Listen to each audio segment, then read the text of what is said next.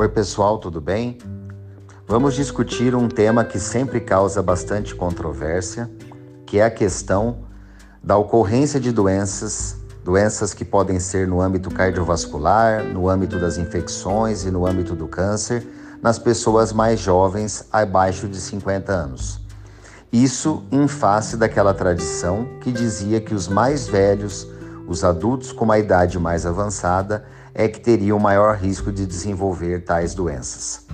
Na verdade, essa realidade tem, tem mudado nas últimas décadas em decorrência de dois fatores principais. Primeiramente, os hábitos errados de vida que todos nós temos acumulado. E depois, como um segundo elemento importante, o estresse excessivo do cotidiano.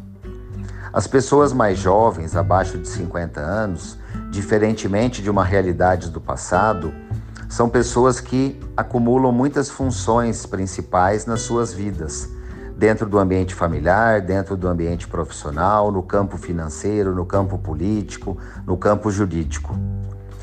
Esse acúmulo de funções, associado a ocorrências externas, como por exemplo crises governamentais, transições políticas, crises financeiras, inflação, desemprego, guerra, mortalidade.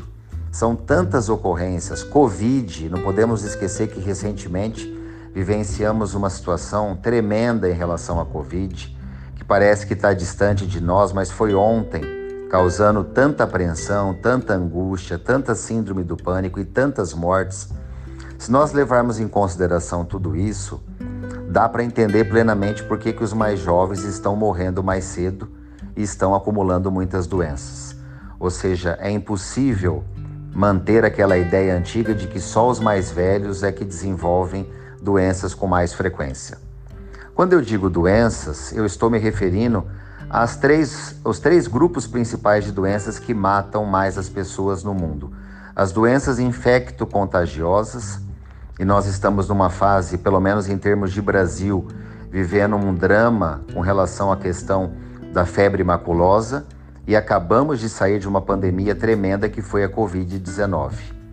Se pensarmos nas doenças cardiovasculares, nós estamos sempre convivendo com o infarto do coração, com o derrame cerebral e a insuficiência cardíaca. E se nós pensarmos no câncer, nós estamos vendo pessoas jovens, conhecidas na mídia, como por exemplo Preta Gil, Simoni, enfrentando verdadeiras batalhas contra um câncer, como é o caso do câncer de intestino. Quando nós nos referimos aos hábitos de vida, é muito fácil é, chegarmos a, ao ponto central, que é alimentação errada. E quando se fala em câncer, principalmente câncer e doenças cardiovasculares, o vínculo de uma alimentação errada, rica em gorduras, rica em açúcares, rica em temperos, em processados, com doenças cardiovasculares e câncer é muito grande. É quase impossível uma pessoa ao longo da sua vida, se ela tem esse hábito de comer tudo isso de forma constante, não desenvolver uma doença fatal. As pessoas têm consciência disso, mas não cumprem a sua, a sua função. Por outro lado, nós sabemos que dentro desse conceito dos hábitos de vida, também existe a questão do sedentarismo. As pessoas engordam mais, as pessoas não cuidam do seu corpo, não só por uma questão de vaidade, mas por uma questão de funcionalidade e de bem-estar. As pessoas subestimam que a obesidade, que o sobrepeso, aumenta o risco de doenças cardíacas e de câncer.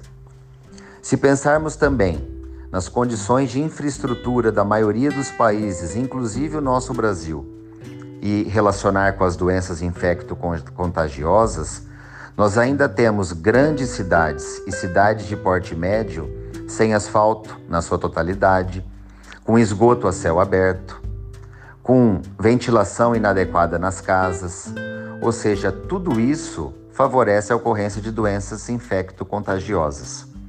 Sem mencionar a questão do uso de drogas, que favorece, o uso, que favorece a disseminação de seringas compartilhadas, de contato entre pessoas por meio do sangue, por meio de secreções, por meio da relação sexual. Ou seja, nós temos hoje muitas informações, mas ao mesmo tempo nós temos um índice de adesão, de conscientização e de bom senso para cumprir as regras muito pequeno.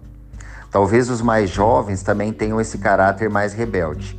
Eles enfrentam mais a realidade, eles questionam mais a realidade, eles não querem enxergar que, apesar de serem mais jovens, de terem um organismo mais saudável, eles podem estar sujeitos a esses três grandes grupos de doenças: infecção, doenças cardíacas e câncer.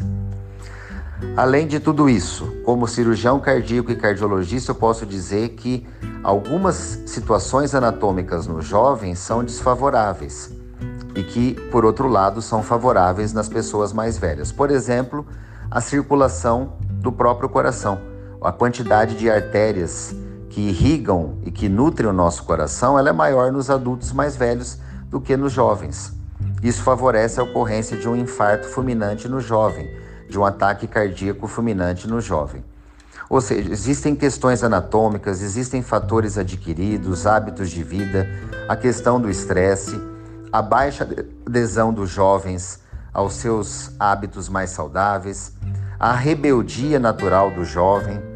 Se nós somarmos tudo isso, o resultado acaba sendo desfavorável e isso tudo tem favorecido a ocorrência de doenças em maior grau na população abaixo de 50 anos, pelo menos nas últimas três décadas.